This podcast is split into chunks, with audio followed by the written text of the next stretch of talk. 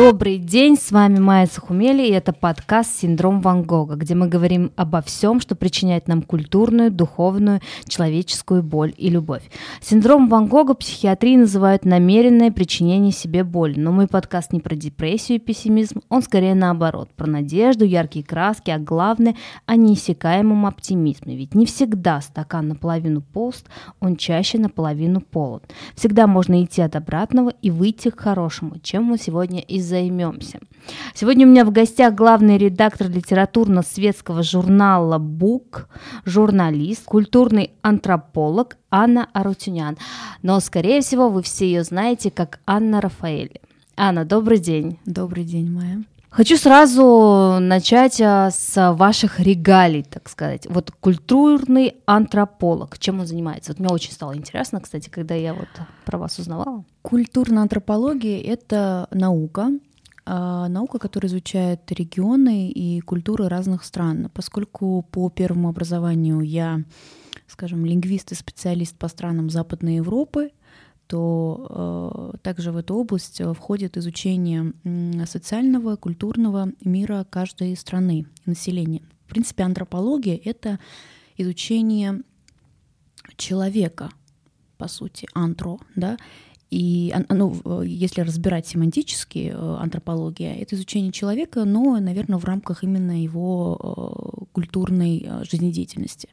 Поэтому, э, скажу честно, культурная антропология в данном случае э, в моей профессии не всегда она действует, помогает, по крайней мере, э, но, скажем, как фундаментальный такой бэкграунд, он имеет место быть.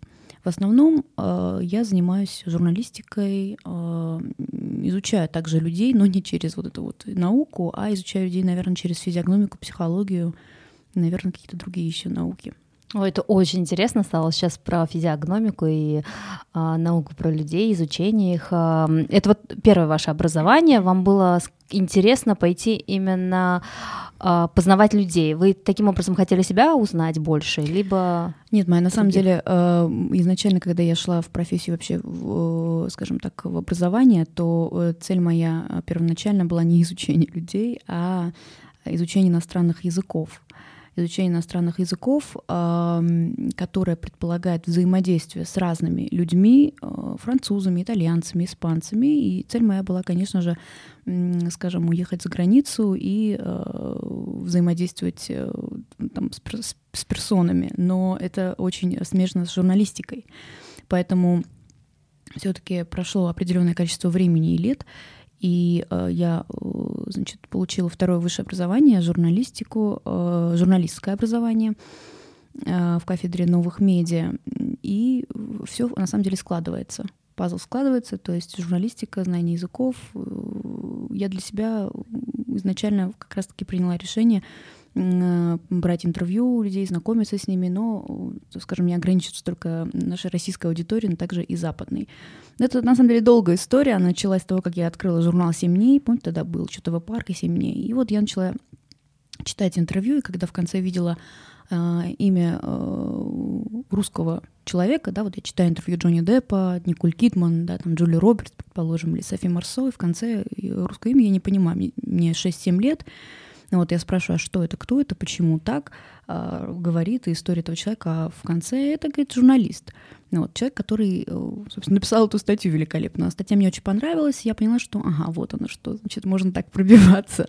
Вот так с этими интересными людьми и общаться, и узнавать. Но речь, на самом деле, не только о голливудских звездах, вот, потому что мне повезло на данный момент. Э, я общалась с очень а, солидными и уважаемыми персоналями, персонами. Говоря про вообще журналистику, про мою профессию, она намного шире, на самом деле. И я э, изучаю, мне очень интересна и психология, и физиогномика, и другие науки, э, потому что это как-никак все равно взаимосвязано. И когда ты общаешься, взаимодействуешь с людьми, ты э, перенимаешь и ты изучаешь их, ты должен знать больше, чем он знает о себе. То есть ты готовишься.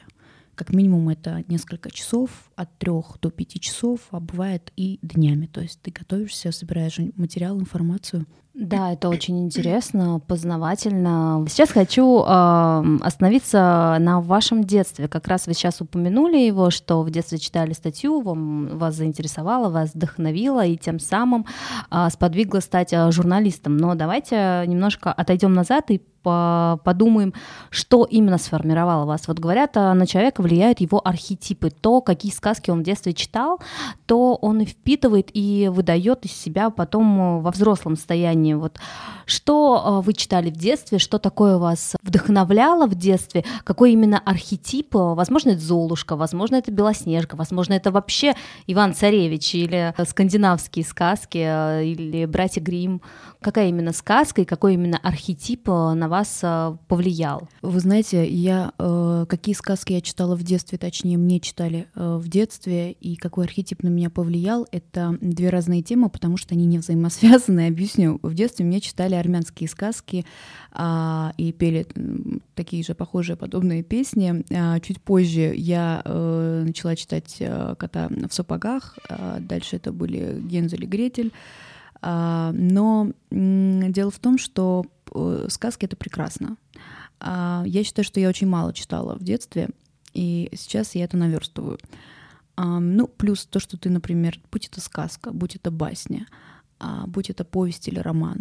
Одно дело, ты читаешь это в 10, 15 или в 20 лет, другое дело, ты читаешь это в 30 или в 40 лет, в более осознанный. Ты абсолютно по-разному воспринимаешь. То есть прочитать «Братьев Карамазовых» в 25 и прочитать в 33 — это абсолютно другое понимание и прочтение этого романа. Э, что касается архетипа, скажу честно, не знаю, это, возможно, прозвучит даже тривиально. Я выросла на диснеевских сказках. Вот, и моя любимая э, ну, сказка — это Алладин. Угу. Вот. Я даже вот сразу кто у вас там любимый герой? Ну, Жасмин. Ну, а Жасмин. Когда Алладин, Жасмин. И вот вы знаете, наверное, тема бедности и богатства, тема того, что э, запретный плод сладок, что вот ей не разрешали выйти замуж за бедняка красавца, да, вот он ее так добивался, и что в итоге отец жалился и сказал, ну все, любовь побеждает. Вот, этот, вот, вот, вот эти границы, которые а, сложно перейти, но переходит во имя любви чего-то великого и благого, вы знаете, до сих пор это актуально, и эта тема для меня очень,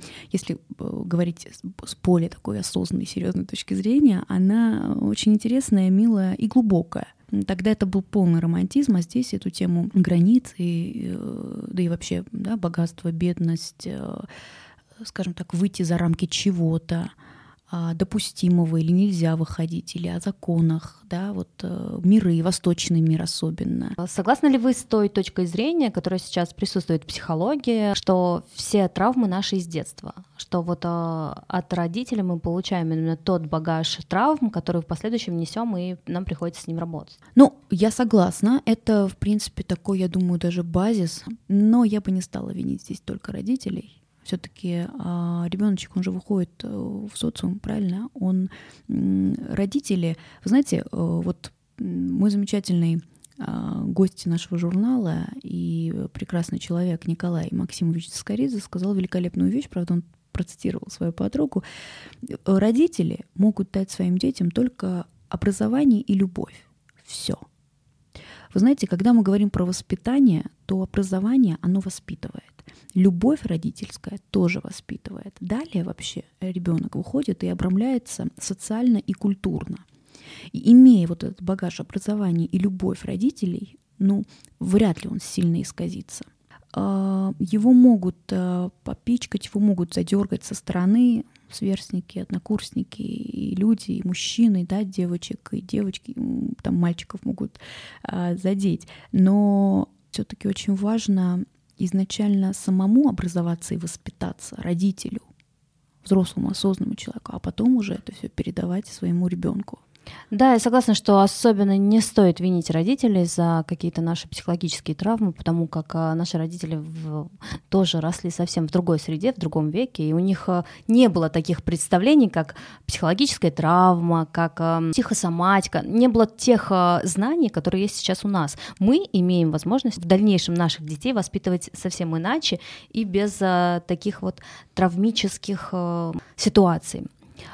Если обратиться к вашему детству, вот а, самое такое вот воспоминание, возможно, воспитание какое-то строгое было, и вы из этого вывели а, свою вот там стезю, как лавировать в этом воспитании, либо вам давали свободу, и вы были такой вот а, свободолюбивой дамой, которая могла заниматься всем, чем только захочет. Ее никогда не обрезали ей крылышки ну, свободолюбивой дамой я точно никогда не была. Я была, я была наивной такой дамочкой, вот, и не свободолюбивой, а по характеру я свободолюбивая, да, если разложить там мою матрицу, как это модно сейчас говорить, вот, а, то да, я люблю свободу. Но, э, вы знаете, я действительно была таким прототипом такой маленькой принцесски Жасмин. Не воспитывалась я строго в рамках э, таких по традициям французских дворянок. То есть, э, или вот по советским, да, тоже вот говорят, по-советски она воспитана, то есть она и спортом занимается, рисует, и поет, и играет. Э, то есть меня полностью развивали. У меня родители очень талантливые, э, то есть отец у меня талантлив. А, то есть он абсолютно творческий человек, который играет на трех инструментах музыкальных, при этом он и, и пишет картины, но при всем этом он коммерсант, да, и не пользуется сейчас ни своими а, вот этими данными художественными, ни музыкальными. А, а мама у меня все-таки она очень образованная женщина, и до сих пор она там цитирует э, такие книжки, которые я, например, не все успела прочитать. Вот, она очень эрудированная женщина. Э, вот окончила там с молодой медалью и вундеркинд, я бы даже сказала, в какой-то степени. Но я не вундеркинд и не пишу картины, но при всем этом я получила э, всеобъемлющее, скажем так, образование, изучала и музыкальная школа у меня была, которая отнимала очень много сил и времени, да, я хотела все это бросить, но не бросила, и слава богу. И музыкальность, она воспитала и помогает вообще детям, и в данном случае вот я говорю про себя в частности, и а, обобщаю, что музыкальность, она придает ребенку, утоньшает его душу, одухотворяет и добавляет и вот увеличивает все эти хорошие качества, которые в ребенке изначально были заложены или в принципе вот вот были. Да, меня строго воспитывали, но я была сорванцом. Я дружила с мальчиками, мне было с ними интереснее, я их била. Вот, и абсолютно я не была женственной, женственные были только мои платья. И э, благодаря вот моей э, бабушке со стороны отца, вот она в меня воспитала вот эту вот дамочку, потому что она била по спине, как ходить правильно, а выходя на рынки, она не давала мне пакеты, потому что она считала, что 13-15-летняя девочка не должна ходить с пакетами, пусть на нее уже смотрят и обращают внимание. Вот такая у меня бабушка. вообще, то есть, да, эти бананы, помидоры, огурцы, она сама вот, э, то есть, и вот именно тащила, да, по-другому не скажешь, и все, и она говорила, ты следи за, за осанкой, ногу сначала правую, потом левую, потом голову поднимаешь, и вот, вот таким вот образом. И она у нас была очень уважаемой персоной. А, вот у нас была огромная библиотека армянской литературы, не только армянской, на самом деле. Мартин Оден первая книжка серьезная, которую я прочла, Джека Лондона. Вот. И и она также меня вот именно воспитывала быть такой вот женс, женственной манкой. Отец контролировал, да, там уже была другая строгость. Ну, а я сама там пыталась как-то лавировать очень разносторонняя, кстати, вот про бабушку мне очень понравилась а, такая личность, а, фундаментальная у вас бабушка, и Спасибо. действительно очень редко, когда в восточных семьях такое бывает, чтобы девушки это прививали, именно и манкость, и женственность, и игривость, и даже кокетство в какой-то степени, потому что наше восточное общество, оно табуировано, и практически никогда не разговаривают с девушками на такие темы. И как вы вот считаете, ваша бабушка правильно поступала? Вот э, если брать э, ее пример и примеры других семей. Гениально. Где... Гениальную вещь сделала со мной. Она, женщина, по сути, была непростой, а, она была очень строгой. Она воспитала в своих троих детей, на ней был весь дом, несмотря на наличие такого красивого статного мужа, супруга. Но моя бабуля, которая метр пятьдесят, наверное, в прыжке, она сама все э, делала, сама за собой все несла и поднимала и воспитывала, но при всем этом, когда все заходили, она могла там встать, уступить место там даже мужчинам. То есть она была очень в этом плане, даже моментами застенчива. Но она была очень мудрая, умная женщина, поэтому она как раз-таки э, готовила меня. Там, говори медленней, спокойно, мимика. То есть это не значит, что она как-то, я не знаю, обучала меня, как покорять мужчин. Вот по-семейному, сидя на веранде у нас, э, она вот просто мне говорила, указывала на мои какие-то моменты, там, минусы или еще что-то, ну, как минусы, ну, какие-то, я не знаю, недочеты, просто обучала. Грамотно, перед кем мне хотелось бы выделиться, это была как раз э, моя бабуля. Вот, потому что, естественно, отец, увидев там красивую там дочку, там, ну или еще что-то там, ну, многие, например, родители привыкли там комплиментировать своим детям и так далее. Вот мои нет, они нас очень в этом плане, э, конечно, обделили комплиментами. Может быть, это и правильно, может быть, неправильно. Здесь уже нет правильно, неправильно. Но мы получали комплименты, я лично получала комплименты в основном от э, окружающей среды, нежели чем от родителей. Вот. Но вот э, бабушка, она на самом деле, да, она воспитывала во мне вот эту женственность и, да и по характеру мы с ней похожи очень.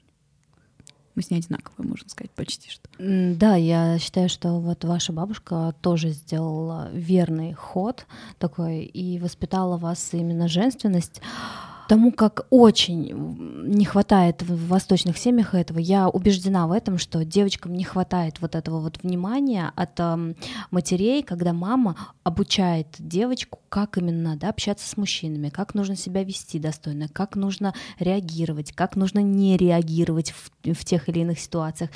А, давайте переместимся из прошлого детства в настоящее, вот 2020 год.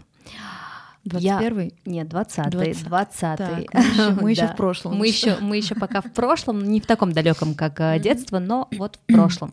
Очень часто от многих слышу, что 2020 год кардинально изменил э, человека. Кто-то говорит о невероятной трансформации души, кто-то тела, кто-то вот духовности, кто-то ушел в осознанность. Бесчисленное количество того, что наполняет человека, чем он развивается. Как повлиял на вас 2020 год? Как он вообще прошел и как он на вас повлиял по итогу? Может быть, какие-то достижения? Ох уж это нумерология эзотерика, энергия и матрица и, и, и прочее. Очень многие блогеры, журналисты и, я скажу, медийные персоны, э, честно говоря, уже вот, ну, не знают, как реагировать. Да? Вот очень много таких паразитных слов уже, что они стали такими очень ну, парадоксально э, звучит, но э, я вообще за любые науки. А, вот, просто есть псевдонауки, а есть э, науки. Настоящие науки. Да. Вот. А, ну, кому, кому, как говорится, что я стала спокойнее, я стала больше общаться с членами семьи. Во-первых, меня заставили. Вот. А во-вторых, 2020 год, на самом деле, он уникальный. И я никогда его... Конечно, больно видеть всю эту статистику и все, что происходило с людьми, и с близкими, и с друзьями. А, но вот этот момент... Я считаю, что самоизоляция стала неким родом воздержанием. И стали воздерживаться на всех уровнях, и на физическом, и на моральном. А, и скажем, у нас было больше времени подумать, осознать, э, чем мы хотим заниматься, чем будем заниматься. Вот. Я лично занялась э, кондитерским искусством, там, взяла онлайн-уроки, и действительно наш э, дом пропах ароматом цитруса, кардамона, корицы и бурбонской ванили, и это было великолепно, каждый день был праздник. Вот как раз-таки в моменты, когда ты один, а, либо ты уходишь, вот если мы, например, плавно перейдем к синдрому Ван Гога, uh-huh. вот этим вопросом, если цель такая. Uh-huh. Вот. То ты либо депрессуешь, начинаешь вспоминать, а, тишина превращается в какой-то такой депрессивный крик, а, и прошлое настигает, ты начинаешь заниматься самоанализом, самокопанием, то это плохо, конечно. Это не доброкачественное такая вот э, доброкачественное уединение. А э, когда ты тем самым начинаешь строить планы, стратегию, цели, а, отдыхаешь, такое, знаете, желанное отчуждение. А, вот это прекрасно. Вот. Этот период, 2020 год, имеет только один минус. Это э, вот эта болезнь, вирус, которая настигла очень многих. А э, с другой стороны, на самом деле, я считаю, что а как иначе можно было загнать людей в свои домики, чтобы они, знаете, как вот ребенок ведет себя плохо, ты его в угол ставишь. Вот подумай над своим поведением. Вот мы и остались э, у себя в доме и начали думать над своим поведением. Да, нас как-то вот э, мы бежали-бежали, нас приостановили и сказали, подожди. Насильно причем. Да, подожди, а, передохни, дальше побежишь через некоторое время. Я согласна, для меня тоже очень продуктивно прошел 2020 год, даже можно сказать э, более чем все остальные года, вот, и не могу ничего плохого тоже сказать про 2020 год, но раз уж мы затронули тему синдрома Ван Гога, то хочу э, спросить, никогда ли у вас э, не возникало вот э, этого рефлексивного состояние, когда ты рефлексируешь над какими-то своими недоста- недостатками, неудачами, когда вот хочешь поныть, буквально так говоря, а, посидеть, подумать, что у тебя не так, что так. Вот хандра, которая настигает всех творческих людей, когда-нибудь сталкивались? Конечно, сталкивалась. И как вы ее переживали? Вот самое главное, все говорят, сталкивались, но никто не говорит, как от этого избавиться. Я вот вам скажу, как от этого от избавиться. Синдрома я вам скажу, как от этого избавиться. Но, конечно, я сталкивалась. Я творческий человек, я общаюсь со многими людьми, я занимаюсь самокопанием, я а, люблю саморазвиваться, самосовершенствоваться. Естественно, каждый раз сталкиваешься с самим собой. И скажу так, депрессия, и это сказала не я, это известно, депрессия — это самая страшная болезнь 21 века. Это болезнь номер один. Вот его можно сравнить с чумой, наверное. И э, депрессия, она очень опасна, потому что огромное количество суицидов, огромное количество людей э, вот в клиниках и психиатрических больницах, и даже людей дома, которые не понимают, что они действительно очень больны, это очень страшно. Если не остановиться, и не понять, как это все вылечить изнутри, то ты можешь дойти вот до очень серьезного состояния типа шизофрении, да, и ты можешь вот таким вот больным ходить и работать, и влиять на других людей, и, ну, это очень страшная вещь. Но, а, вы знаете, есть просто депрессия, да, вот как девочки, как говорится, например, вынесла своему там другу, маме, папе, молодому человеку мозг, они тебе сказали, да, там, окей, хорошо, это мы сделаем, или там ты тут не права, тут права. А, ну, то есть это такая, я не знаю, то, то ли профилактическая история там касается, вот касательно женской какой-то психологии, но это тоже надо остановить, наверное, потому что постоянно такие женские истерики, они никому не приятны. Вот. А если мы говорим про серьезные депрессии, типа Ван Гогского синдрома, то это немножко другая история. Вот смотрите, Ван Гог, да, 27 лет, вот в 27 лет началось его творчество. В 37 лет он умер. Вот за эти 10 лет он творил гениальные, просто феноменальные картины писал. А вот представьте, если бы он был здоровым человеком, он бы смог вот это сотворить? Спорный вопрос, Спорный э, вопрос. неизвестный, потому как э, самые лучшие его картины, они написаны в Арли именно в тот момент, когда он лежал в психиатрической больнице. Именно. Это из, обострение его, и самые лучшие его картины. И Поэтому... не помню. Звездное небо было написано, наверное, тоже в больнице. Э, не помню, вот, вот как, какой это был период. До мурашек история, когда клиника выписала ему, что вот ты выздоровел, да, да. а после он скончался, да, то есть покончил mm-hmm. с собой. Дело в том, что я говорила про звездное небо, великолепное произведение и очень многие произведения Ван Гога, они влияют на людей. То есть я очень много слышала, что краски или что-то вгоняют то ли в депрессию, то ли в очень серьезное глубокое романтическое такое состояние. И дело в том, что человек в мании чувствует себя гениальным. И вот этот, я даже не знаю, на русском языке нет этого выражения, но вот creative outlet, то есть вот этот вот творческий поток, который из тебя идет, выброс, он органичен, наверное, когда ты, не знаю, слегка, может быть, обезумел. Но, кстати, это касается не всех. То есть э, вот про писателей также говорят, например, что самый лучший писатель — писатель-страдалец и писатель в депрессии. Я, например, даже по, по своему очень скромному опыту, я себя там с писателями там, не, срав... не сравниваю пока еще, да, но э, скажу честно, да, когда, например, э, находит вот такое состояние, очень хорошо пишется, особенно под бокалом вина. А, то же самое касается произведения Чехова, Лермонтова. Вообще тема одиночества, она сквозная и лейтмотивная в произведениях Чехова и Лермонтова. Например, если мы возьмем «Черный монах», там же гениальный был профессор. Когда вы сказали, что ты болен, и начали его лечить, гениальность его пропала, все. То есть он кончает жизнь самоубийством, да, да. и смысл тогда, а смысл творить. Или возьмите, вот, э, я не знаю, вот Чезаро Ламброза, если даже прочитать, да, помешатель гениальности помешательства. Вот он, в принципе, описывает э, портрет физиологический, как выглядит безумный человек. Или если мы возвращаемся к теме физиогномики, кстати, почитайте вот как раз наш второй выпуск, там мы писали, как отличить преступника по физиогномике и безумца. То есть какие черты лица указывают на это. И э, если мы берем про э, адекватных людей, тоже гениальных, среди них можно выделить, наверное, Александра Сергеевича Пушкина только. Вот. А среди них можно выделить ученых, некоторых, не всех. Про музыкантов не знаю. Музыканты безумные. Я долгое время училась в музыкальной школе, меня хотели а, и, и дальше отдать вот э, хотели, чтобы я продолжила этот путь. Я наблюдала, я очень часто была и в консерваториях, и общалась и с музыкантами, но и я как бы вижу, что они вот в своем мирке. Не знаю, кому может безумный причинить э, вред, только если это маниакальное безу- безумие, типа героя Зюскинда «Парфюмер». Да, да. Только такая, если ну, это эгоистичное безумие, понимаете? Но это скорее даже маниакальное в плане, как он как маньяк, он хотел именно причинить другим боль, потому что он был, э, ну сам глубоко внутри страдал, и поэтому хотела другим тоже причинить. А когда а, гениальное безумие, то же самое Ван Гог, тот же самый Достоевский, к примеру. Ну, Достоевский э, там, э, там немножко... Вот, кстати говоря, если мы говорим про Достоевского, то не знаю, Федор Михайлович причинил бы кому-либо боль. В первую очередь он себе причинял Вот я боль, про это и говорю, понятно. что Ван Гог, Достоевский, они именно причиняли боль в первую очередь себе, и другим нет. Если только через свои произведения, они в последующем нам всем причиняют боль. Но я не дам своему ребенку Достоевского, я не дам своему ребенку такие тяжелые книги и даже в школьной литературе вы против, чтобы была. Смотря в каком возрасте. Ну как сказать, Анна против, э, чтобы в школьной литературе был Достоевский. Да ради бога пусть читают, но смотря в каком классе. Я читала в девятом классе. Э, сколько лет? Просто я по-другому немножко,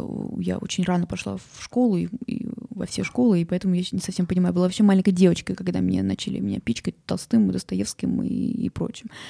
Ну, а... совсем маленькой, конечно, тяжеловато будет воспринимать. Невозможно. Это Краз... депрессивно. Это идиота. Хотя скажу честно, когда я поступала, а, те малень... в 14-15 лет прочитала Достоевского и «Преступление и наказание» для 14-летней девочки было самым любимым, самой любимой книжкой.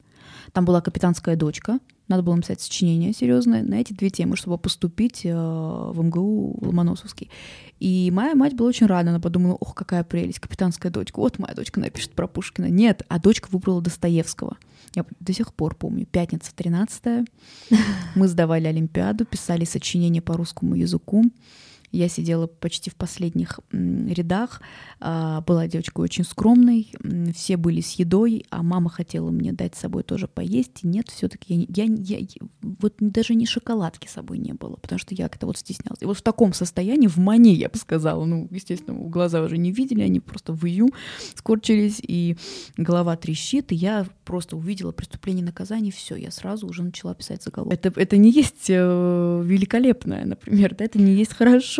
Надо вообще во, вс- во всем должна быть мера. То есть ты должен понимать, что есть хорошо, что есть плохо по Маяковскому, но при всем этом во всем должна быть действительно мера. И в плохом, и в хорошем, и в безумии тоже.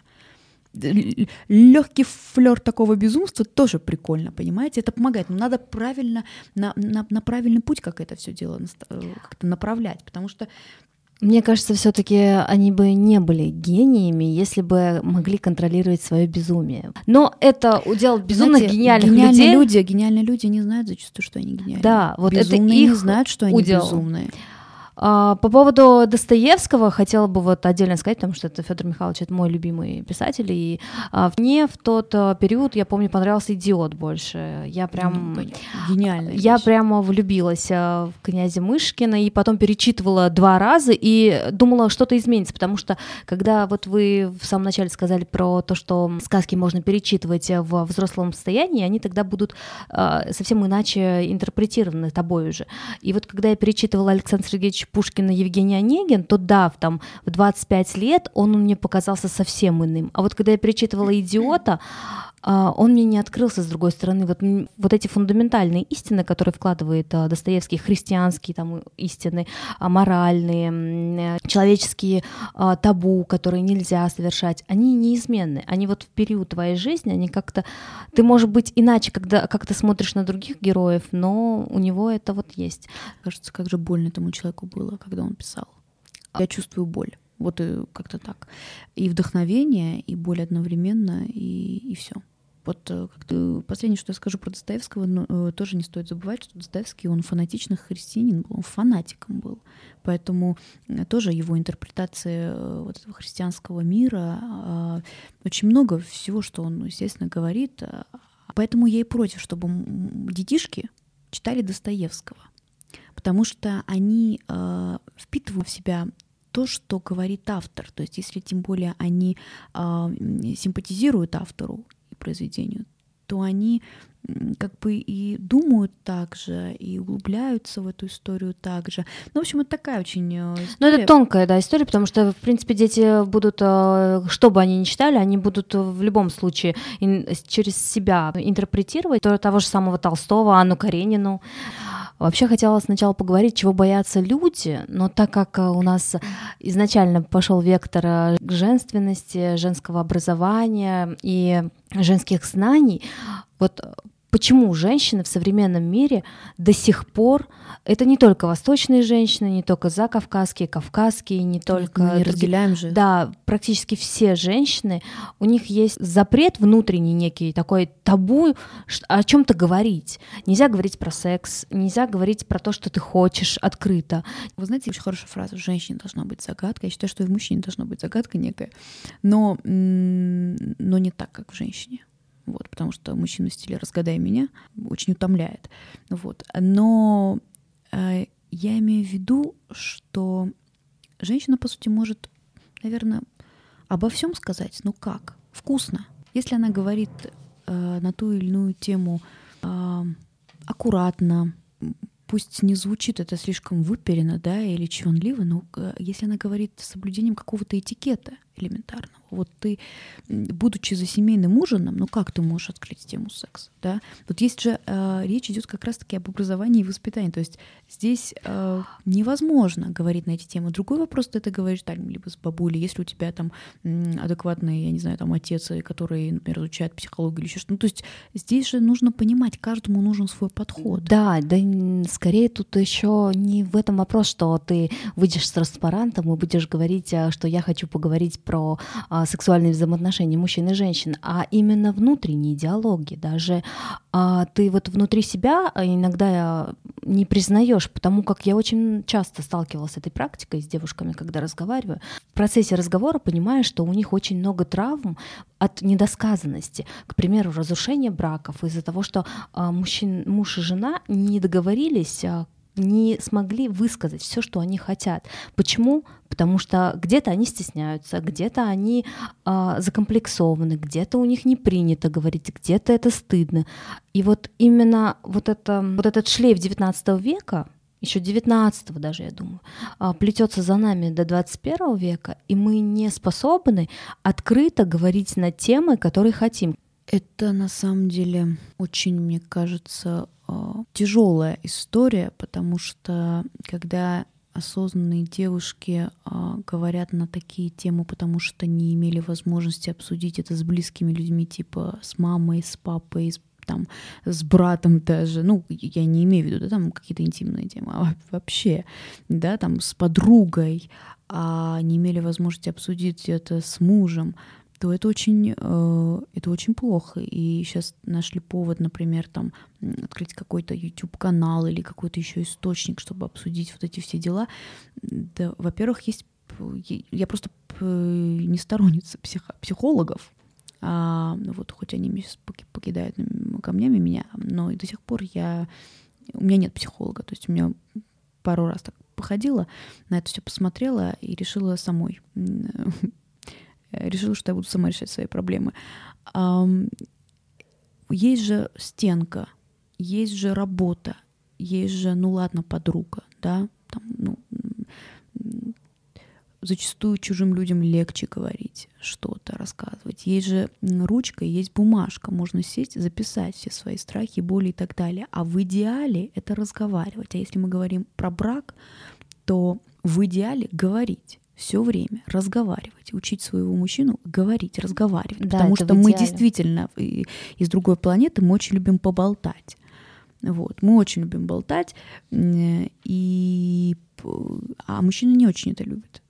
Не выносить мозг, вот, то есть это антонимы, а именно вот болтать, поговорить, разрешить какие-то вопросы, какие-то моменты. Я не верю, если речь идет о двух влюбленных, о людях, которые хотя бы изначально первый год брака, да, или там первый год знакомства, если они вовлечены, а, друг в друга. Я не верю, что у них не будет времени решить какие-то вопросики. Но опять-таки, без вот этих вот хаотичных мыслей, вот этих э, сложных разговоров, я не знаю, спокойно.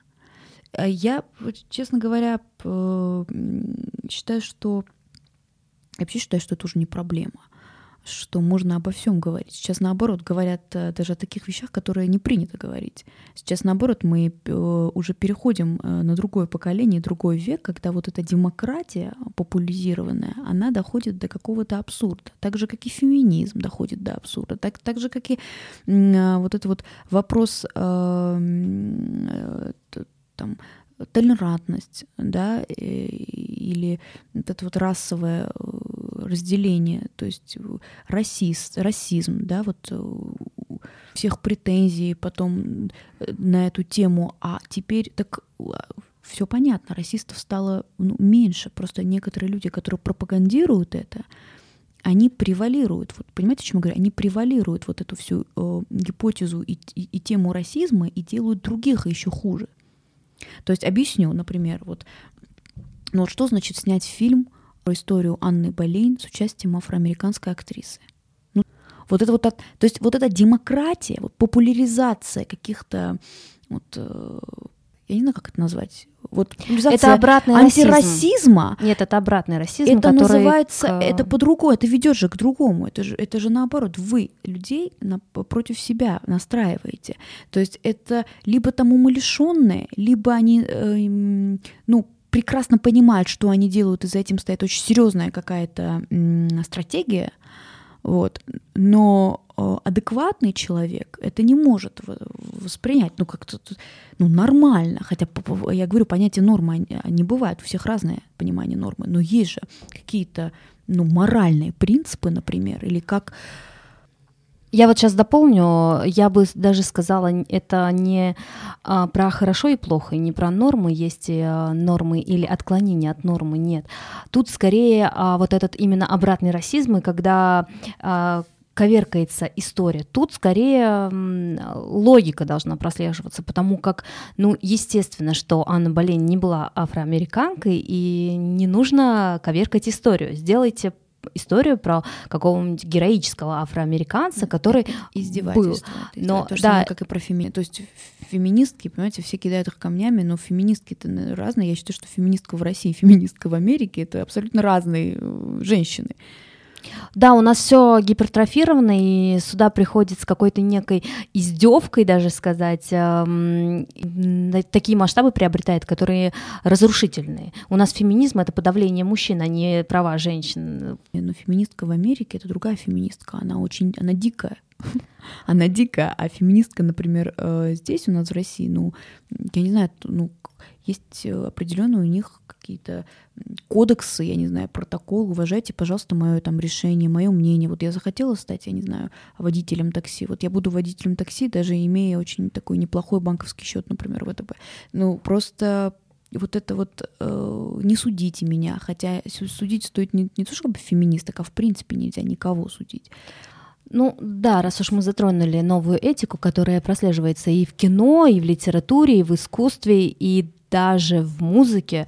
Эта новая этика поглощает нас очень гипертрофированно и с невероятной быстротой, потому как в прошлом году, как, который прослеживалась э, идеология, она сейчас прослеживается в нашем обществе, и это очень печально. А, к примеру, мы видим, что в нашем обществе тоже начинают появляться фильмы э, про ту же самую Великую Отечественную войну, про Сталина, про историю, про Екатерину даже, где очень много искажений, и это печально. Это печально, что это есть вообще в принципе. И истории историки с этим борются. Вот. Ну как, историки могут как угодно с этим бороться, но у нас есть э, режиссеры, у нас есть сценаристы разные, которые, там, прочитав э, книжки, изучив писателей, они все равно по-своему снимают. Это интерпретация. И они хотят, чтобы мы проникнулись и увидели как бы вот их прочтение, мир их глазами, как они поняли Чехова, как они поняли Пушкина, как они поняли, я не знаю, Селлинджер, хотя, мне кажется, его можно просто сразу там, ну, понять. Ты прочитал, и ты понял, о чем, в принципе, да. шла речь. И... Ну, э, короче, то есть э, есть разные прочтения. Поэтому коверкать... Не... Ну, конечно, мы можем сказать, что они коверкуют историю. Ну, я считаю, что вообще нужно э, заниматься, скажем, очень благодарным делом. А, читать и в первую очередь, во-первых, священные книги, Библия, Коран, Тора или Тора, это вот как угодно. Э, Конфуция, пожалуйста, читайте. И читайте историю, и читайте классику. Вот все ответы я говорила везде, писала, а, озвучивала. Говорили мои многоуважаемые герои, что именно там кроются все ответы на вопросы, на любые вопросы. Вот, и в основном это такие очень серьезные, немножко изъезженные, но такие темы. А, кстати говоря, я отвечу все-таки на вопрос, на который не ответила. Вы сказали, что очень многие говорят, что страдают депрессией, творческие люди, но не знают, как из этого выбраться. Так вот, рассказываю, как из этого выбраться. Нужно спросить себя, а для чего ты это делаешь? А какова вообще цель? А для чего ты живешь? Или для чего ты работаешь? Просто спросить или написать на бумажке, как угодно, какая твоя цель. Птички поют для себя так и ты должен делать что-то для себя. А, давайте подытожим все это. Анна, прекрасная беседа. Очень жаль, что у нас а, практически заканчивается наше чудесное время. Я бы беседовала с вами еще, еще, еще. Вот. Но завершить хотелось бы, мы начали с депрессии, давайте уже завершим счастьем. Счастье — это решение, выбор, либо это случайность, которая настигает. Вот мы начали с депрессии, вы знаете, вот какой кайф выбраться из этой депрессии. Вот, вот ты, например, находишься вот глубоко в этих своих мыслях ненужных, вот этих вот... Э, Переживаниях. Но это на самом деле все придумано, и очень многие как раз это связано и с комплексами. Вот э, нужно освобождаться от этого. И нет ни переживаний на самом деле, нет депрессии, не нужно рвать волосы, и ухо тоже свое резать тоже не нужно, ни пальцы, ни ноги и так далее. Это все таких проблем и в помине нет. Мы сами все придумываем. Это все сюр, фарс, и вообще все, что происходит, это вот наша проекция, это то, то, что мы придумываем, это наши страхи. Поэтому, когда ты выходишь из этого состояния, по сути, ты не выходишь, ты, в принципе, вот ты как будто бы очнулся. Что касается счастья, спрашиваете, выбор — это решение или случайность? А, и то, и то, и то Наверное, все-таки это выбор. Знаете, это как э, задаваться метафизическими вопросами, типа, в чем смысл жизни? Ну вот тот, кто ищет смысл жизни, вот тот все время и будет искать. Ну нету. Счастье, оно здесь. Вы выбираете быть счастливой? Конечно или вы просто счастливы? Это же все-таки я выбираю быть каждый день счастливой, несмотря на плохую погоду, несмотря Нет, на плохие я новости. Я не занимаюсь, э, вы знаете, э, вот эта всякая театральность, вот игра одного актера самой собой, угу. так все, я проснулась, короче, сегодня делаю это, выбираю это, выбираю то.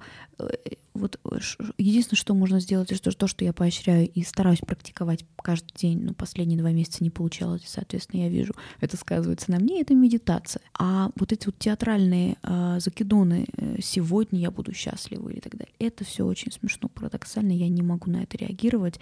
Я, по сути, счастлива, и, вы знаете, когда ты не задаешься этим вопросом, вот тогда ты счастлив.